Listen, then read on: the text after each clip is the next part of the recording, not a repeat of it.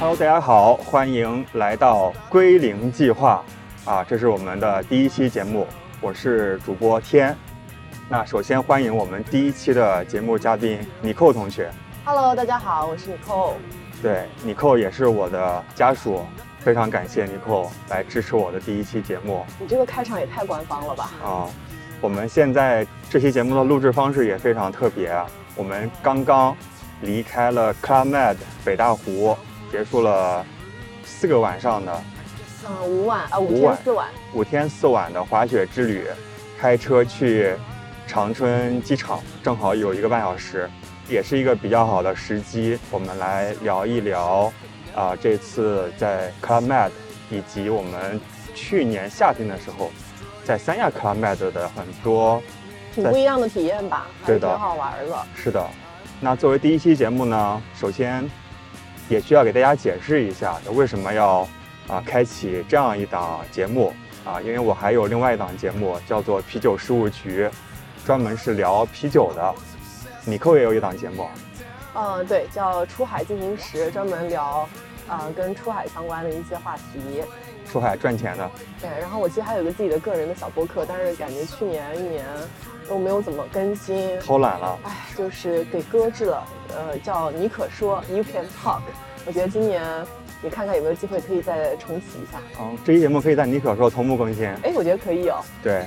那解释一下为啥叫归零计划？归零计划也是我和李克我们今天早上脑爆想出来的一个名字。因为其实做这个节目已经想了很久了，因为我的另外一档节目《啤酒事务局》是专门聊啤酒的。其实除了啤酒之外呢，我也有很多其他的话兴趣，想说，对，或者是想表达的东西。啊，之前在啤酒事务局强行开了几期番外篇，后来发现比比那个正常的你自己的节目的播放都要高，是吧？啊，所以很尴尬啊。我觉得不能老是开番外，还是可以专门来开启一个新的节目。那“归零”这个词其实是来源于我特别喜欢的一部小说《三体》，相信很多朋友们都看过刘慈欣的《三体》。那里面有一个概念叫做“归零者”，是因为这个宇宙根据这个归零者的概念里面，这个三维的宇宙已经很没意思了。啊，他们想开启一个归零计划，就让宇宙重新大爆炸，回归到宇宙最初的田园时代，应该是十几维啊，十三维还是十几维的时代。那个时候应该比现在的三维宇宙更加有意思。咱们这个节目和科幻没啥太大关系啊，只是我们特别喜欢“归零”这个词。我们看待很多问题、思考人生选择的时候呢，我觉得有些时候可以把我们现有的观念，给抛掉。对，换一种逻辑，甚至可以抛弃逻辑，咱们多去经历，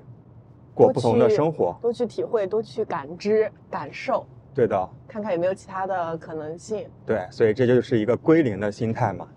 那第一期节目正好我们是刚刚离开 Med，我们也有挺多的体会。嗯，我觉得也特别巧的是，就是因为现在也算是开年，对就刚刚二零二三年开始，然后其实前几天的时候，我们看到朋友圈很多人都大家都在。就是做呃去年的总结，包括今年新年的一些展望。其实我我觉得我们正好刚滑完雪嘛，呃，然后也可以利用这个时间呃归个零归个零，然后来看一下，首先这个这个滑雪的经历，就是对于我们开启新年，我们是不是有一些什么新的感受？然后我们这一趟的体验如何，跟大家分享一下。对的，这其实是我们第二次住 Club Med。对，第一次是去年夏天在三亚的时候。对，就是去年六月份的时候，上海刚刚解封的时候。对，很多朋友可能听说过 Club Med 的这种所谓一价全包的度假体验，但是可能和我们一样，就过往会觉得挺贵的，嗯，因为一晚上也要几千块钱，那是不是值？就很难下定决心说来体验一把。对行，那咱们先整体分享一下，你觉得这次五天嗯，四夜的滑雪之旅满意吗？我觉得特别开心，啊，就是这个其实应该是我们一起滑雪的第第四次，对吧差？差不多吧。我们第一次是在日本北海道嘛，第二次也在日本，估计没有，第二次是在哦，就疫情了。呃，那个叫什么，就在北大湖，但是那个时候住的是假日。对然后第三次的话就是去年在呃长白山长白山，然后今年的话又重新回到北大湖，然后选择的是克拉麦的。对，所以这是我们第四次一起滑雪，然后第二次住 Club Med，我觉得就是进步非常大。这一次的话，相比较上一次我们住 Club Med，我觉得还蛮充实的。嗯，就上一次住 Club Med 的时候是在三亚嘛，就是度假，我觉得每天就是在那个泳池里啊，或者是去玩一些东西。然后这次的话，其实每天我觉得是被安排的很满，就是我们就是冲着滑雪来的嘛，嗯，然后也跟这边的人其实建立了很多的连接，就不论是他们的工作人员啊，还是我们的滑雪教练啊，还是我们嗯一起滑雪的队友啊，我觉得这就走的时候都有点觉得 舍不得了，因为大家这几天都混熟了，就不像是在三亚的时候，大家就是每天可能 say hi 对吧，就玩一玩嘛。这边的话，就是因为大家就是一起滑雪，就滑雪其实还是个挺难的事情，就感觉有一种共同患难，然后共同进步，每天一起练习。其实我觉得真的是有一些深度的连接的，是，嗯。因为我和尼克，我们之前滑都是自己滑，我滑雪也是因为大学的时候学长学姐带，一直是野生的嘛，所以咱们俩都是瞎滑。哎呀，我真的是乱滑。对，然后这一次也是有机会跟着专业教练啊去滑。平时咱们出去滑雪，至少每年一次吧，嗯，但很难下定决心说一天花个大几百甚至上千块钱请个教练来教一教。那这一次住 Med 一价全包。一价全包，然后包括滑雪教练啊，我上的那个三级课每天也只有三四个人，嗯，所以其实是挺小班，然后给你一些非常好的反馈，所以这次我觉得也是进步比较大。对他这边划分等级还是挺科学的，就是说他会把依照大家目前滑雪的，就是你的这个啊、呃目前的状况，会把你分成几级嘛？比如说嗯最基本的就是初级。然后的话是一级，然后是二级，然后你的话就是三级，再往上还有一个四级，四级所以它其实是分为这五个等级。是，然后也会分为单板跟双板，然后你可以依据自己的情况去选这个适合你的教练。就像刚刚讲的嘛，我们其实也差不多滑了第四年了，所以我自认为我还是有一点点小的基础的。虽然说我之前也不知道我到底滑的怎么样，就是能能勉强上个中级道吧，但是不是那么的顺利，就有一点挑战性。所以我这次呢，就第一天我就大胆的就报了一个二级，二级其实算是中级了，就它其实呃要求还是有一点的。然后，所以我一开始是报了二级，然后结果呢，我遇到了一个教练，他嗯，我后来想了一下，我觉得就是。我我我第一反应，我我就是跟那个教练练下来，我觉得他是有一点不耐烦的，不是很有耐心吧。但是我后来也觉得他说的有道理，嗯，就是我其实是，呃，因为原来没有接受过任何怎么讲打引号的正规的训练，就自己在那边乱滑嘛，所以我其实是有很多错误的动作的。然后我又报了一个二级，肯定拖了别人后腿，然后教练就会建议我，可能要不先回一级，好好的。好好的练一下，然后把那个基本功给练扎实了，然后再去二级。就他这个出发点绝对是好的，但是他可能表达的时候呢，会有一点过于直接，因为东北人嘛，我觉得他就是一个典型的东北人，他就是说啊，你你这个什么这个动作不改，你这十年都只能滑成这样，然后啊、你你你这个级别报高了，就是他会特别特别的直接，所以我第一天其实是觉得自己有点受到了。被打击打。击，所以我觉得我第一天整个滑下来，我整个人特别特别的累。我觉得一方面可能是就是第一天滑嘛，对吧？还没找到感觉。然后我觉得另外的话就是心理上承受到了打击，所以我滑雪就没什么信心，有一点心理压力。所以我第一天滑的时候，我感觉整个身体都特别僵硬，对，就整个人没有没有在第一天的时候啊，至少我是没有 get 到这个乐趣的。而且我第一天被他这样说了之后，我其实有一点小小的情绪在。而且他下午我不带你们上去之后，他就消失了嘛。哦，对，这个这个我觉得可能确实是他不专业的一点，就是这个教练有问题，就是他上午的时候就就是这个教练，因为他带的是团课嘛，然后可嗯能一个人大概带三到五个人，嗯、不管你到底滑的好不好，教练其实他是要全程跟着跟着你的人的，他应该是要跟着那个最慢的人，嗯然后再带大家一趟一趟的上去。我觉得这个教练呢，就是他没什么耐心的地方在于下午，我觉得这点他确实不对，就是他帮我们带到那个阳光大道，就是一就是某一个道儿的时候，带到顶的时候，他就说啊，你们就是自个儿在那儿自己自己练吧。然后整个下午就是确实就没看到他人，我觉得这一点的话，确实是他不专业的点。对，哦确实是有问题。他不管是东北人还是什么人，包括我的教练也是东北人，但是我的体验就非常好。嗯，我我是连续跟着他跟了三天，就从第一天我也是几乎只会所谓的离式，就是内八字，然后到今天我走的时候，其实是可以比较好的去平行滑，然后包括黑道啊干嘛。之前黑道我也可以滑，但是滑的姿势非常不对。现在是可以用平行式来滑，嗯然后都是因为这个教练，我觉得他教的很好，而且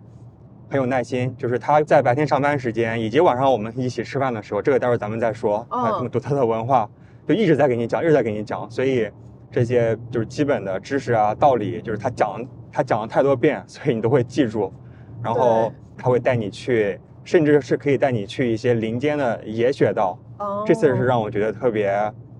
嗯，惊艳、特别爽的一个体验。对，就有人带着嘛。对，然后他带着我们去滑那种野雪道，就是没有任何的雪道，就是两边都是树，然后要要弓着身子，然后慢慢的然后推进去，然后各种石头啊、树枝，嗯，那会让你觉得非常亲近大自然。，就是感觉在探险。对，所以我我这个教练叫做 Tony，Tony 老师。啊，Tony 教练对推荐给大家，他这个学季都会一直在北大湖，真的非常棒。是。那我再说回来，我刚才就是第一天的那个体验吧，就是我报了个二级班嘛，然后我被教练这样说了一下，我其实有点小情绪。然后呢，所以我第一天结束之后，我就在纠结，就是我第二天到底是报一级，还是说我继续在二级。嗯然后我一开始呢是想说，就是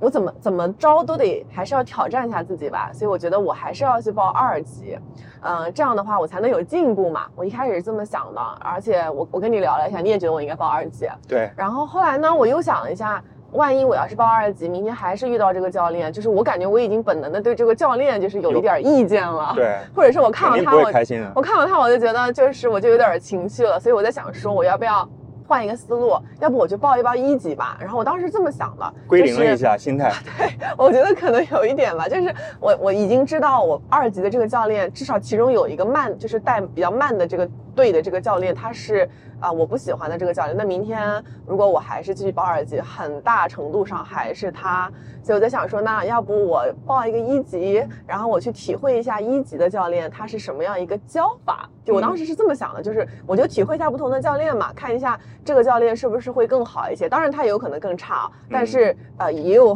百分之五十以上的可能就是哎这个教练是耐心的，或者是是靠谱的。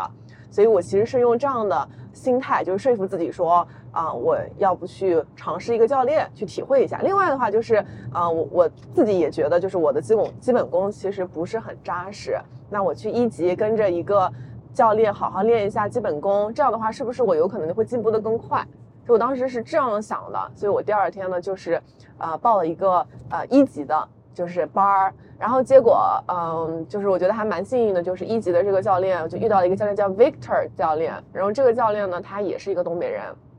这个教练就特别好啊，这个教练我就觉得我我这两天整个滑雪体验，我觉得就是呃整体特别好，原因就是因为这个教练，我觉得这个教练就特别有耐心，然后他年纪其实好像有应该是比较大一点儿的，但是就就能感觉到他非常 care，就非常的关怀每一个人，他会帮每一个人去纠正出来动作。就是我会觉得跟着这个教练会让我后面几天又重拾了信心，然后跟着这个教练的话，就是又去挑战了一些新的雪道，所以我整体就是特别开心，对，就是因为这个教练。对的，所以报这种团课有一定的运气因素，但是我觉得绝对有，大概率还是比较好的，大部分嗯还是靠谱的。然后，如果你不喜欢哪个教练，你可以去反馈，然后他们他们也知道。对。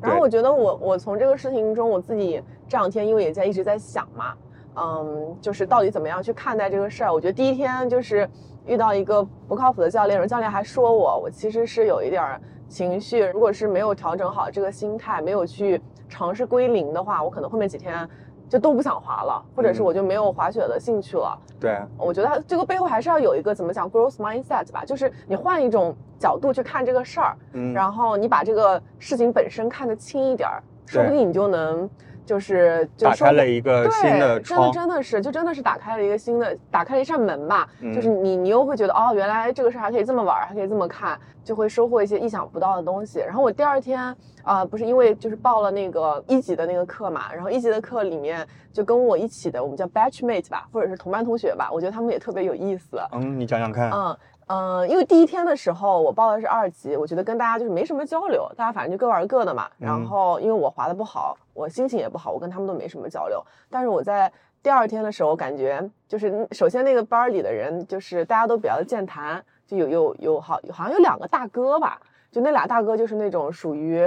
呃这个叫什么社交牛逼症，就是嗯他每一次坐缆车的时候，他一定要跟认识的人一起坐。我说为啥？他说因为要聊天儿，他说不聊天坐那尴尬。就是一个上海人，那个大哥，大哥特别有意思，大哥就是每一次就拉着我，就说咱们一起坐，然后这样子可以全程聊天儿，就也也不知道在聊啥，反正就是一定要说话。是啊他不说他就难受。然后呢，我们每次滑的时候，大家都会一起，就是可能互相等一下对方，或者是帮对方看一看你的动作。应该是滑第三天的时候，大哥就是开始跟我已经比较熟了嘛。大哥说，大哥就跟我表达说，我是一级班的怎么讲优等生，因为我是一级班里面滑的相对来说好一点的，因为可能其他的人会更加的初级一点儿。因为尼克之前跟着我去黑道滑下来的啊、没问题，练练过胆子，对的虽然说滑的不好，但是至少胆子还是大的。对的，而且知道摔倒之后怎么爬起来啊，，对的，我摔倒之后可以立马爬起来。然后你有一个外号 他们他们就是觉得很闪电侠，就是摔倒之后可以立马站起来。对，然后那个大哥就是说，我加入了他们之后，一不小心照亮了他，因为他可以跟着我去滑一些相对来说厉害一点的道。哦然后我当时听了之后，我还觉得蛮惊喜的，你知道吗？觉得啊，竟然还可以这样。ETC 没有 ETC 多少钱？多少钱啊？五块钱。嗯。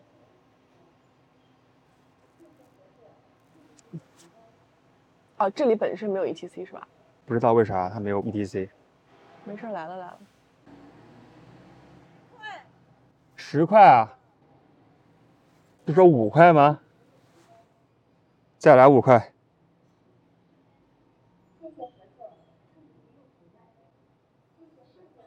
走吧。OK，继续聊。你照亮了一个大哥，对，然后那个大哥就是说，嗯、他跟着一个相对比他再厉害一点的人，他就可以去挑战一个更高级的道。你确定他不是说看你摔得这么惨，他就有信心了吗？嗯，可能也有吧，可能两哦者皆有吧。然后我就觉得这个事儿特别有意思，然后我就跟他讲了，说我其实是一个留级生，就我昨天去了二级，然后不是留级，你这是 被降级。回回炉回炉生。我说我昨天是因为滑的不好，所以今天才来这儿练练基本功的。然后我觉得这个事还挺有意思的。对，我们也是第一天，当时好像在忙着学东西吧，也没有太多交流，反正没有加群。我嗯们第二天开始，然后我也开始拿着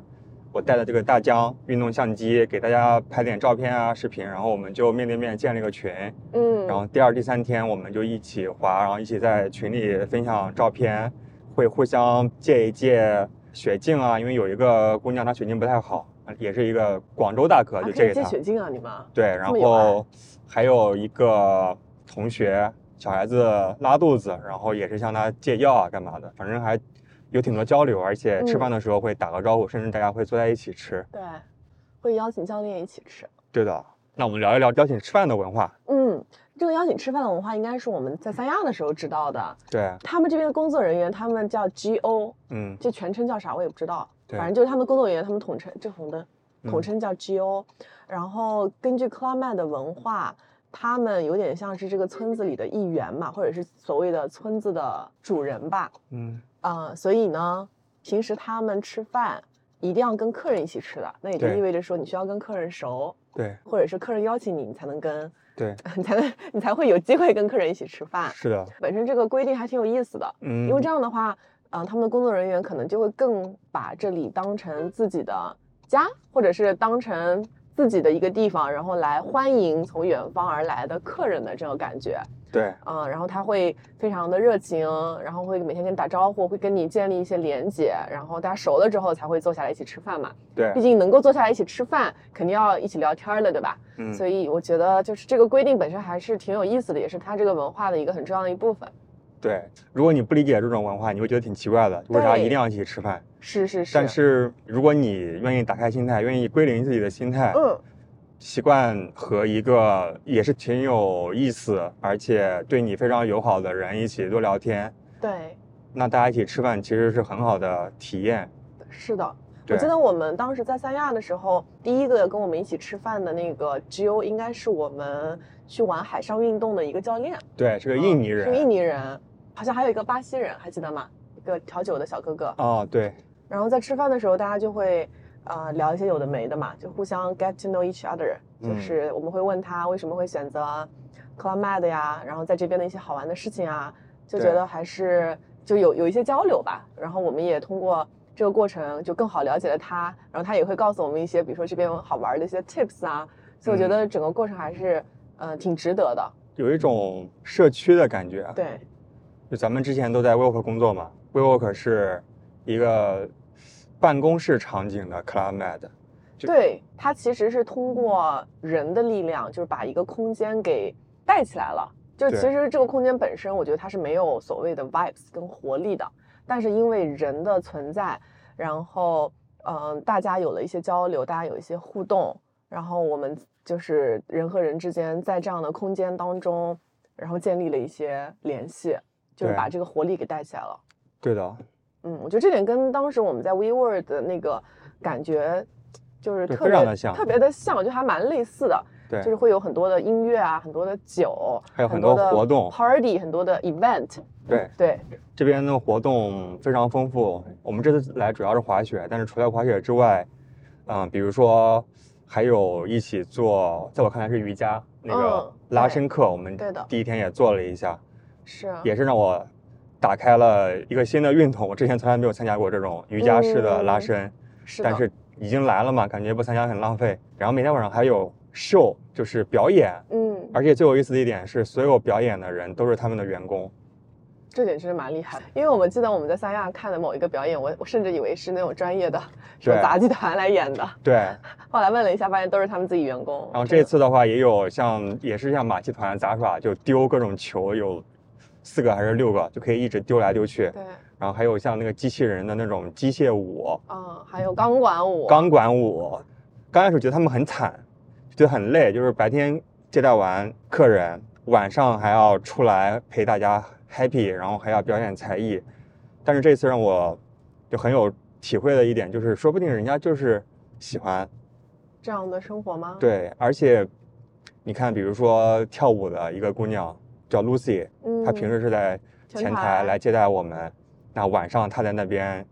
穿的像一个专业的舞者在那边跳舞。虽然我觉得，当然跳的肯定不如一个专业的演员那样的 level，但是嗯她其实是给自己更多的可能性。对，就一般来说，咱们以为一个前台那就是个前台，然后前台下了班之后，呢他有自己的生活，那他就结束了。是，但是在 Club Med 的工作，他有可能，感觉一个人可以过多重人生哎。对的，他他可以去跳舞，他可以去做滑雪教练，他们有很多的 function，就很多的职能部门嘛。对，而且很多 function 它中间是可以 rotate 的。就是它的人物标签其实非常的淡，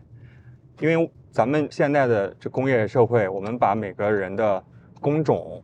划分的非常非常的细细，非常具体，就仿佛好像每个人生下来就是做一件事情的。对但在 Club Med 人家不是，包括我的教练，他虽然滑雪很牛逼，但是他夏天的时候？对他他是会去教桨板、教嗯射箭、骑马，这个就是给自己更多的加引号的标签，或者是让自己嗯跳脱出一个固定标签的一个。对，我觉得蛮有意思，就是他生活方式在工作当中就可以去打开自己，然后体会不一样的人生，然后可以去就感受不一样的一些身份。对，哦，就会让自己开启更多的可能。当然，前提是说你是我觉得他们本身也需要是一个拥抱变化，对就是不断的就有 growth mindset 的人。对，就这种生活肯定不是适合所有人，因为他需要很多的 energy，需要很多的精力，非常的旺盛。因为他毕竟白天工作，晚上还要出来表演，哪怕是他喜欢的表演，那至少他喜欢和人打交道，对啊，然后精力非常的充沛，然后而且愿意把这种能量啊，这种传递给其他人，带给别人。对的，所以如果是这样的人的话，我觉得在 Club Med 的工作还是挺开心的。然后包括他们的同事也是来自五湖四海，甚至世界各地。没错。然后他们也有机会去轮岗到世界的其他的国家。嗯，因为克拉麦的最初是一个法国公司嘛，现在被上海复兴收购了，但是还是保持了一些欧洲的或者是法国的一些文化，所以这边的法国的员工还是比较多的。嗯，包括这次的他们的村长叫什么？侯侯赛，侯赛，嗯，对，还有其他几个部门的负责人啊，基本上都是来自于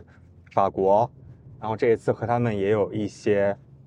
呃交流，然后他们也邀请我们去参加了一个 private 的 party，，对，因为他们会给每年来 Club Med 的一些客户一些呃专属的活动吧。嗯虽然咱们是第一次来，但是感觉和他们每次都拍手，然后 say hi，呃，然后就参加了一个活动，啊、其实就是一个鸡尾酒的活动，然后大家聊聊天，然后互相认识一下。然后我这次也是来之前啊、寄了几套啤酒到酒店，然后这次的话，我把所有的酒全部带过去，然后给这群老外以及中国的员工，啊、一起分享给他们讲讲精酿啤酒的区别，让他们喝一喝。我觉得这气氛就很好，因为看起来他们还是挺喜欢的。对我觉得他们应该之前也没有那么懂啤酒，对。然后也不知道说原来有这么多口味儿，对，包括我带的带的一款酒是一个赛松啤酒，是一种最初在法国酿造的啤酒，但他们一群法国人都不知道。我给他们讲 这个赛松啤酒的历史，嗯，就觉得是去其他度假酒店不一样的体验，就真的嗯。会认识一群人，可能是你滑雪的同学，也有可能是这群有意思的员工，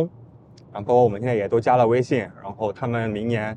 嗯、都可能会去轮岗到其他的的一些呃 resort resort，村，对，然后包括去国外的一些，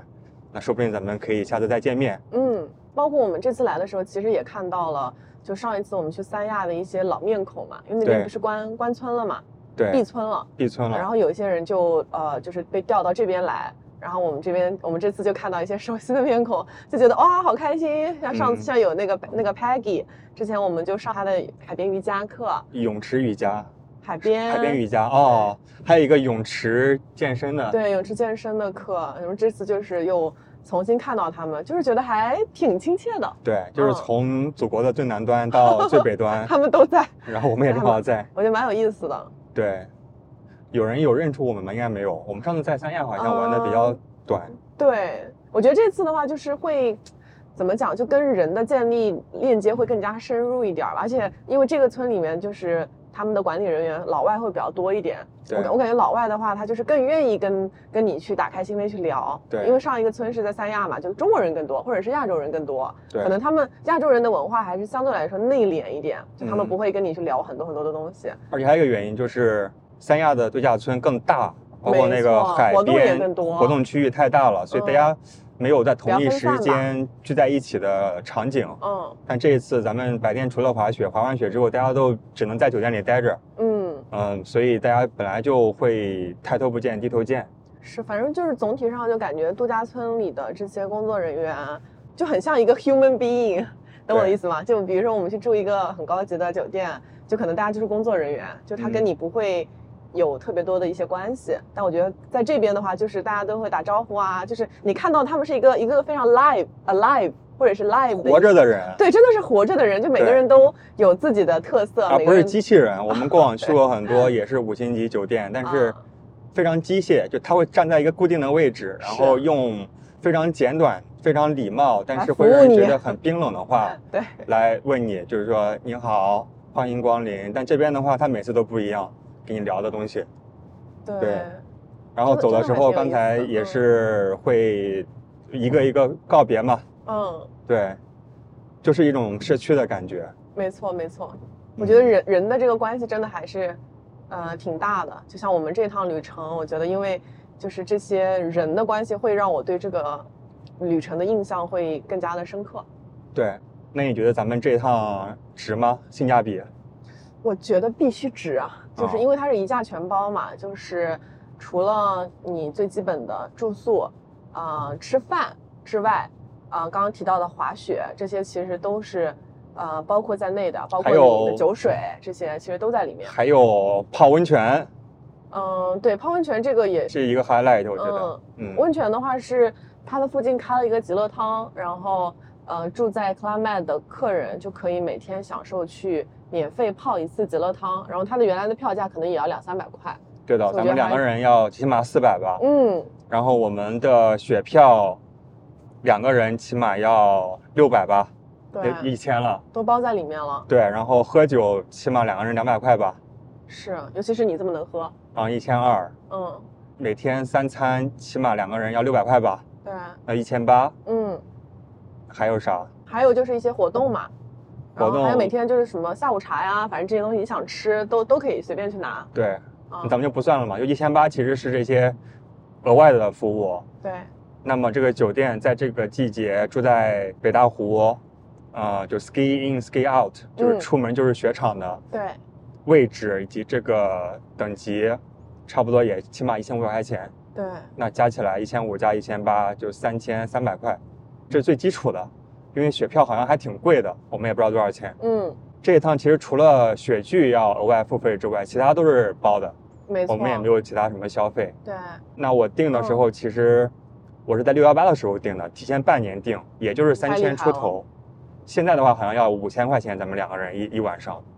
是。然后哦，我刚刚想说，其实这边的餐食也挺好的，就是，嗯、它基本上的就话最基本的就是自助餐嘛，就它会有很多的选项，然后中西的选择都会有，因为这边很多客人是外国人嘛，对，呃，然后呃，冬天的话，我不知道是不是冬天才有啊，就它还有另外一个就是可以去预约小火锅，然后我们也去吃了一套，觉得一般，一般。但是我觉得是食材有有点儿，就感觉各种冷冻的东西不是很新鲜。我觉得可能在这已经算好的了吧，对因为我跟一起滑雪的同班同学交流了一下，他们说去年好像没这个好，今年还好一点了。，OK，但是我觉得我还是很非常喜欢克拉麦的餐食的，我觉得谈不上多么多么高级啊，但是我觉得它的选择够多。就是如果你想要吃健康一点的也有，如果你想要吃 heavy 一点的也有，如果你想要吃本地特色的，他们都会有。对，每天小鸡炖蘑菇，嗯，大乱炖，对，而且搞得感觉在外面吃没啥区别。对啊，就是你可以在这边就是有非常多的选择，我觉得总能找到你喜欢的。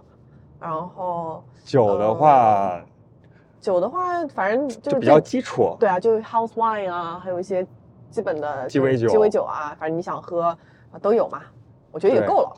嗯，就是能满足基本基础的喝醉的需求，但是有多好也不至于，多好的话可以额外付费去买。嗯嗯，好像之前三亚的酒水会更多一些，因为那边更加海边儿度假，肯定会有更多的酒水嘛。这边大家来对，就比较基础的。嗯对，然后我就一直在喝本地的一个大力棒子，一个啤酒，里扣就喝了几杯。wine 白葡萄酒，就感觉酒的话，我们喝太少啊，下次嗯多喝点儿。主要是因为太冷了，可能也喝不下。但他下午可以有热红酒，对，它非常棒下午的时候会大概在两三点的时候有一个下午茶的期间，因为那个时候雪道差不多也要关了嘛，大家陆陆续续就结束了一天的嗯呃滑雪，然后这个时候回到酒店大堂，它就会有一个比较比较简单的，但是呢，就是会准备一些，比如说一些点心啊、一些水果啊，包括一些热饮啊，嗯甚至包括一些热热的一些酒的东西啊，热红酒啊，就煮给大家喝。我觉得，嗯，还是就整体还是挺好的，就反正你就饿不着。对，就是选择很多一天白天到晚上，他把你安排的满满的，嗯，满满当当只要你想去，总会有什么事情可以做。是。嗯，对，包括像你如果滑完了之后一天很累，你也可以去做那个拉伸。但是自从我们开始 滑了之后，就没有去拉伸过，伸。因为太累了。但是我觉得滑完之后能去极乐汤泡一个温泉，就真的是也很棒。太棒了，那个体验就可以帮你去疏解掉一天的疲惫，因为滑雪真的是一个很累的事儿。对，嗯还有什么活动我们没去的？嗯，好像有舞蹈课，对，它一大早的话，其实有一个就是拉伸课，对，就如如果你愿意的话，你也可以去，好像是八点钟。嗯，嗯有点早，八点钟准备去滑雪了都。对对对，我觉得这个时间安排有点尴尬。就是这这个 resort 它的活动应该还相对来说比较基础吧，因为大家毕竟是奔着滑雪来的嘛。对然后滑雪本身确实是一个非常消耗体力的事儿，然后基本上你要把就是这一天滑雪的这个时时间空档都利用好，你这一天差不多就就就够了，就也不要去做别的运动，因为你也做不动。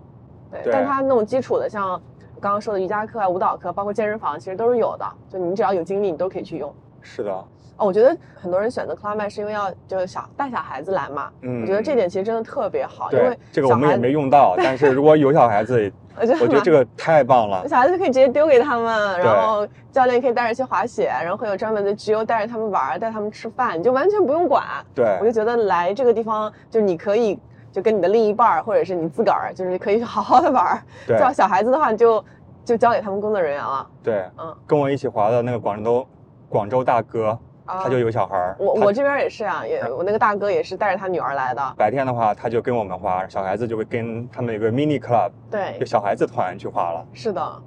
非常棒。嗯，我觉得整体体验就挺好的。行，咱们聊这么多好的体验，有没有要吐槽的？除了那个教练不负责任的教练之外，嗯，因为我以前做过偏服务类的这样的一些工作嘛，就之前在 WeWork 的时候，就是在那个 community 部门，嗯其实我觉得在某种程度上跟他们的这个 GO 有一点像，对，就是每一天你需要保持非常高的能量，然后呢，因为你需要把这个能量就是带给啊、比如说你这里的客人也好，或者是当时我们那边就是租办公室的人嘛，就是你需要每天保持这样一个状态。然后我不是在跟你讨论嘛，我说万一我我我那一天心情本身我比较 emo，或者是我不高兴，那我怎么办？但是因为这个工作还是要跟别人强颜欢笑，我觉得可能是不是一件很累的事儿。然后还有的话是，这个你想太多了，人家说不定每天都很开心，对啊对啊，我觉我觉得是啊，但是我觉得就，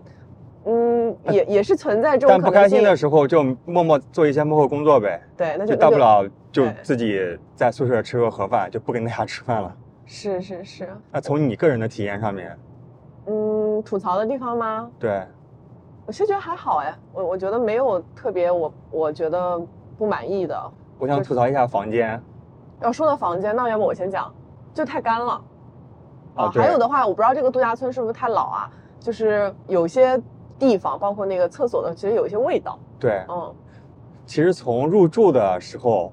就感觉这个房间不太行，就是我们刚入住的时候，它因为我订的是一个所谓的高级房，也算是一个比较基础的房型，啊、但是没有写是一一张床两张床，然后他们就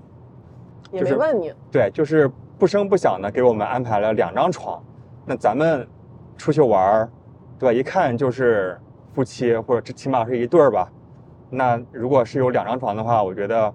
啊、那他合理啊对不合理。那他应该至少事先告诉我们，然后询问咱们的意见。那如果我们确实嗯觉得不合理的话，那他应该尽力去，比如说帮你协调安排协调安排另外一个房型，因为也不是我们想要去升级或什么，因为我们只是想要这个房型的一张床嘛。那这次嗯确实他们这个房型就单床的房型啊，已经全部给出去了。那这个我觉得是不合理的，因为我们过往也有肯定也有类似的经历，但是酒店好的酒店都会帮你安排更高一级的房间，然后就像我们这一次后来也是，呃，安排了更高一级的房间，对，那即使是更高一层的房间，就像尼克讲的，它首先有一些味道，毕竟年久失修，然后同时它的维护，我觉得是有一些欠佳啊、包括味道的问题，我感觉它其实是可以做得更好，然后包嗯括浴室的龙头，它会叫特别大声，每天晚上我洗澡它都会那边叫，然后我让他们修也修不好，嗯。可能就是也没办法简单去把它修好。说到这个浴室的龙头，就嗯是应该是我们入住的第二天，就是阿姨打扫完房间之后，她应该忘记把那个龙头朝里面放了。对，所以我一开龙头的时候，那个水就喷出来，就直接喷出来，对，然后大概喷了三秒吧，然后后来把它关掉。但是因为那个龙头，就像你刚刚讲的，它非常的凶猛，对就那个地上全是水。我觉得这个好像是我比较少在一个怎么讲，就是好酒店好酒店会遇到的一个细细节吧，对，大家基本上会做到位。对，然后还有它的房间虽然会标配一个加湿器，但是我们最初的那个加湿器它其实是坏的。我那天晚上想去加水，我一把它拎起来，然后啪，水全部漏出来，嗯，洒了一地板，也洒了我一身。后来换了一个新的加湿器嘛，但还是感觉力度不太行，反正晚上也会干，又干又热，然后热到睡不着，因为我特别怕热晚上。确实挺干的。这几天我也，因为我是平时睡特别死嘛，但我这两天也是半夜会醒，因为就是觉得就是太干了，然后有的时候难以入睡。对，然后热的问题就是北方冬天的酒店都会有普遍的一个问题，所以也不是 climate 的问题。嗯，但这么多细节加在一起，我是感觉，首先设施是老了，第二就是它维护的不是很好。我们上一次去三亚，其实也有类似的感觉啊。对它的它也是酒店，设施比较老，但是我觉得维护的还行，就没有让我们觉得有什么记得住的细节不太舒服。但这一次是比较多的，嗯，我觉得好像也比较难做到面面俱到吧，就是因为他们大多数的工作人员可能都在 忙着，呃，比如说跟跟客人在打交道，或者是确保客人呃度假的这些其他的活动体验都好，可能是不是在房间这块会稍微。就是差弱化了一些对，稍微差那么差了那么一点儿。对那我觉得这个如果说他们想要去改进的话，肯定是一个方向。对。这个我觉得有点像